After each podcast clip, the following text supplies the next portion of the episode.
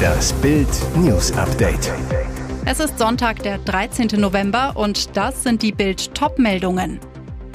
Große Umfrage zur Katar WM. Die Hälfte der Deutschen will kein einziges Spiel schauen. Britische Sun berichtet, Boris Becker kommt an Weihnachten frei. Damit du hübscher bist, Mutter zwingt neunjährige Tochter zu Schönheits-OP. Große Umfrage zur Katar-WM. Die Hälfte der Deutschen will kein einziges Spiel schauen. Noch genau eine Woche bis zum Eröffnungsspiel der WM in Katar und die Vorfreude der Deutschen hält sich in Grenzen. In einer INSA-Umfrage für Bild am Sonntag sagen 43 Prozent der Befragten, dass sie sich kein Spiel des Turniers anschauen werden. Unter den Nichtschauern sagen wiederum 55 Prozent, dass sie die Weltmeisterschaft in Katar nicht unterstützen wollen und deshalb die Spiele ignorieren. Das Turnier in der Wüste ist seit seiner Vergabe im Jahr 2010 umstritten. Auf den WM-Baustellen sollen über 6500 Wanderarbeiter gestorben sein. Homosexuelle Handlungen stehen in dem Emirat unter Strafe. Katar soll außerdem weltweit islamistische Terrororganisationen finanzieren.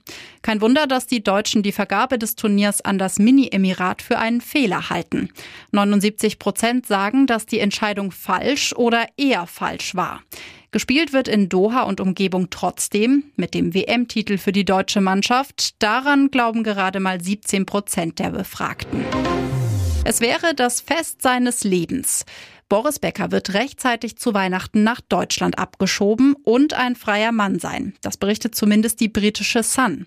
Seit sieben Monaten sitzt die Tennislegende im britischen Gefängnis. Wegen Insolvenzstraftaten wurde Becker am 29. April zu zweieinhalb Jahren Haft verurteilt. Er möchte natürlich keinen Tag länger in Haft bleiben als notwendig, sagte ein Bäckervertrauter erst kürzlich zu Bild. Jetzt soll Boris für ein Schnellverfahren zugelassen worden sein, bei dem ausländische Häftlinge in ihre Heimatländer geschickt werden, um die britischen Gefängnisse zu entlasten. Das Programm zur vorzeitigen Entlassung ermöglicht ausländischen Staatsangehörigen, die zu einer Gefängnisstrafe verurteilt wurden, eine Abschiebung zum frühestmöglichen Zeitpunkt. Straftäter profitieren davon, dass 135 Tage von ihrer Haftstrafe abgezogen werden können, wenn sie zustimmen, in ihr Heimatland zurückzukehren. Laut einer ungenannten Gefängnisquelle der Sun habe Boris diesem Deal zugestimmt. Beckers deutscher Anwalt Oliver Moser zu Bild, ich kommentiere das nicht. Damit du hübscher bist, Mutter zwingt neunjährige Tochter zu Schönheits-OP. Es gibt Dinge, die sind einfach nicht zu fassen. Eine Mutter aus Japan nötigte ihre neunjährige Tochter zu einer Schönheitsoperation. Der absurde Grund, die kleine Michi hatte nur ein Mono-Augenlid. Der asiatische Beauty-Standard ist aber ein Doppellid. Und das alles, weil Mutter Ruchi als Kind ihrer Aussage nach darunter litt, dass sie nur ein Mono-Augenlid hatte und ihre Schwester und ihre Mutter dagegen das Doppelte und sie von anderen Menschen deswegen als hübscher empfunden wurden, erzählte sie Wise TV. Ihre Schwester hätte auch immer Süßigkeiten von den Nachbarn bekommen, sie nicht. Und das wollte sie ihrer Tochter ersparen. Ein Mädchen braucht doppelte Augenlider, sagte die Mutter entschlossen. Ich habe nie ein Mädchen mit einem einfachen Augenlid gesehen, von dem ich dachte, dass es hübsch ist. Und so wurde die neunjährige Tochter zu ihrer eigenen Entscheidung getrieben, die OP vornehmen zu lassen. Minderjährige einer Schönheits-OP auszuliefern ist im Übrigen in Japan erlaubt, solange die Eltern zustimmen. In der weltweiten Rangliste, in welchem Land die meisten Schönheitsoperationen gemacht werden, steht Japan auf Platz 4. So gut gelaunt sieht man diesen Mann selten. Donald Trump strahlte auf der Hochzeit seiner Tochter mit der Braut um die Wette. Tiffany Trump gab dem libanesisch-amerikanischen Geschäftsmann Michael Bulos das Ja-Wort. Gefeiert wurde auf dem Trump-Anwesen Mar-a-Lago in Florida. Tiffany, die an der Washingtoner Georgetown University Jura studierte, hatte ihre Verlobung mit Bulos im Januar 2021 auf Instagram bekannt gegeben. Laut People hatte sich das Paar 2018 in dem Club von Lindsay Lohan auf Mykonos kennengelernt. Und nun, vier Jahre später, der große Tag. Stolz führte Trump am Samstag seine Jüngste zum Altar, gab ihr ein Küsschen und überreichte sie ihrem Mann.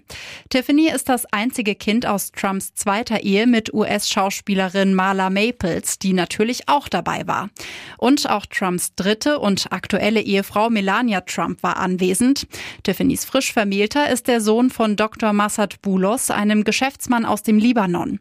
Sein Vermögen soll mehrere Milliarden betragen. Trumps Vermögen wurde zuletzt auf drei Milliarden geschätzt. Dieser Scherz sorgt für Empörung. Die Redaktion der öffentlich-rechtlichen Satiresendung Heute Show hat Milliardär und Twitter-Eigentümer Elon Musk mit Hitlers Propagandaminister Goebbels verglichen. In einer Fotomontage ist Musk mit braunem Hemd und Handy in der Hand zu sehen. Wollt ihr den totalen Tweet? fragt Musk. Im dazugehörigen Tweet schreibt die Heute Show weiter. Dank Elon Musk darf jetzt wieder jeder alles sagen auf Twitter. Totale Meinungsfreiheit. Die Anspielung ist klar. Wollt ihr den totalen Krieg ist einer der bekanntesten Sätze von Nazi-Propagandist Goebbels. Er sagte ihn in seiner Sportpalastrede im Jahr 1943. Auch die Aufmachung der Fotomontage lässt keine Fragen offen. Hinter Musk ist ein Aufmarsch zu sehen. Flaggen wehen. Statt eines Hakenkreuzes ist das Twitter-Logo ein Vogel zu sehen. Geht die deutsche Satiresendung hier zu weit? Ja, sagen Unionspolitiker. Die Meinungen lesen Sie auf Bild.de. Und jetzt weitere wichtige Meldungen des Tages vom Bild Newsdesk. Sie sind offiziell arbeitslos, haben aber trotzdem eine Rolex am Handgelenk, dicke Autos in der Garage und bezahlen Häuser und Wohnungen oft in Bar. Immer wieder sorgen Enthüllungen über die Reichtümer der Clanmitglieder in Deutschland für Wirbel. Erst im Juli beschlagnahmten Ermittler nach einer Razzia im Umfeld des Abu Chaka-Clans neben Bargeld auch Schmuck und drei Nobelkarossen im Wert von einer halben Million Euro, mutmaßlich gekauft mit Drogen und Erpressungsgeld. Wenn es nach Innenministerin Nancy Faeser geht, ist damit demnächst Schluss. Ein 30.000 Euro Barkauf von Schmuck oder Uhren sollte bald der Vergangenheit angehören, sagte Faeser zu Bild am Sonntag. Ich setze mich für die Einführung einer allgemeinen Bargeldobergrenze von 10.000 Euro ein. Das verringert die Gefahr, dass Vermögenswerte von Kriminellen verschleiert werden. Feser will das gesetzlich regeln, am besten europaweit. Geschäfte ab 10.000 Euro müssten dann elektronisch und damit für die Behörden nachvollziehbar abgewickelt werden. So soll verhindert oder zumindest deutlich erschwert werden, dass illegal erworbenes Geld in Deutschland gewaschen werden kann. Feser geht es darum, kriminelle Strukturen zu zerschlagen und deren Einnahmen konsequent zu entziehen. Er war die Vorlage für Tom Hanks in Terminal. Flüchtling lebte 18 Jahre in Flughafen und starb dort. Er wurde berühmt als Terminal Man. Seine Geschichte wurde von Steven Spielberg verfilmt. Tom Hanks schlüpfte in seine Rolle. Jetzt starb Mehran Karimi Nasseri in dem Flughafen, der ihn weltbekannt gemacht hatte. Der iranische Flüchtling, der 18 Jahre lang im Pariser Flughafen Charles de Gaulle gelebt und Steven Spielberg zu seinem Film Terminal inspiriert hat, ist nun tot. Nasseri sei am Samstagmittag im Terminal 2F des Flughafens eines natürlichen Todes gestorben, bestätigte ein Flughafensprecher der deutschen Presseagentur in Paris. Die unglaubliche Geschichte des Iraners bei einer Zwischenlandung 1988 hatte Nasseri im Transitbereich seine Papiere verloren. Er konnte seinen Flüchtlingsstatus nicht mehr nachweisen und durfte nun weder weiterreisen noch den Flughafen verlassen. Er richtete sich daraufhin in Terminal 1 ein. Jahrelang bemühte er sich vergeblich in mehreren Ländern Europas um Aufnahme. 1999 bekam er ein Visum für Frankreich, blieb aber in seiner Nische unter einer Flughafenrolltreppe, wo er sich häuslich eingerichtet hatte. Erst 2006 verließ er für einen Krankenhausaufenthalt den Flughafen und lebte danach in einem Heim. Hier ist das Bild News Update. Und das ist heute auch noch hörenswert. Mysteriöses Todesdrama um Krankenschwester, Mord beim Bestatter. Unser Schmerz ist nichts im Vergleich zu dem Schmerz, den du erleiden musstest. Auf der Internetseite eines Bestatters aus Warendorf im Münsterland versuchen Angehörige ihre Trauer über den gewaltsamen Tod von Johanna K. in Worte zu fassen. Die junge Krankenschwester ist im Haus des Bestattungsunternehmens ermordet worden. Nach Bild am Sonntag Informationen fanden die Ermittler am Tatort Hinweise auf ein Sexualverbrechen. In der Wohnung, die in einer ruhigen Sackgasse liegt, muss es zu einem Kampf gekommen sein. Sowohl im Hausflur als auch in der Wohnung sicherten Ermittler Blutspuren. Öffnete Johanna ihrem Killer selbst die Tür? Kannten sich Täter und Opfer? Davon geht die Polizei nach Bild am Sonntag Informationen aus. Man konzentriere sich auf eine Beziehungstat, heißt es. Johanna K. muss dem Killer die Tür geöffnet haben. Schnell ist klar, der Killer hat ein Sweatshirt, die Geldbörse und das Handy von Johanna mitgenommen. Aber warum? Hat er Angst, dass ihn das Handy verraten könnte?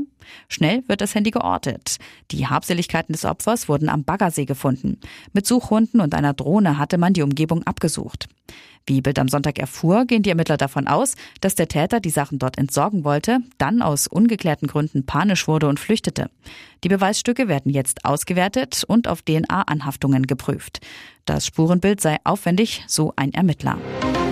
Vergangene Woche verkündete er es stolz in Bild am Sonntag. Sechs Zahlen machten aus Kranführer Chico Ende September einen Ferrari-Fahrer mit einem 9,9 Millionen Bankkonto.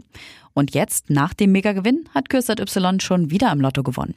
Diesmal waren es 1700 Euro, aber ich habe auch wieder viel Geld für Scheine ausgegeben. Ich kann es nicht lassen, das macht mir einfach zu viel Spaß, sagt der Türke aus der Dortmunder Nordstadt zu Bild am Sonntag. Doch was ist sein Glücksgeheimnis? Früher habe ich immer auf die gleichen Zahlen gesetzt, sagt Kürsat Y. Doch damit hatte ich Pech. Zweimal vier richtige, das war in fünf Jahren alles. Seinen damaligen Tipp kritzelt er dem BAMS-Reporter auf den Blog 1, 3, 5, 7, 10, 49. Die ungewöhnlich vielen niedrigen Zahlen haben einen kuriosen Grund. Als Kinder sind wir in der Türkei immer durch unser Dorf Geycik gelaufen und haben gerufen 3, 5, 7, 10, Geycik Champion. Auf Türkisch reimt sich das, erklärt der Glücksprinz. Seit gut zehn Jahren setzt er auf Zufallszahlen, Quicktip und Systemscheine, gibt dafür Tausende von Euro aus. Damit vergrößert man die Chancen auf einen sogenannten Kapitalgewinn deutlich. Aber egal wie man tippt, wenn das Glück dich treffen will, dann trifft es dich. Mich hat es getroffen, weil ich so verdammt hartnäckig daran geglaubt habe. Weitere spannende Nachrichten, Interviews, Live-Schalten und Hintergründe hört ihr mit Bild TV Audio. Unser Fernsehsignal gibt es als Stream zum Hören über TuneIn und die TuneIn-App auf mehr als 200 Plattformen, Smart Speakern und vernetzten Geräten.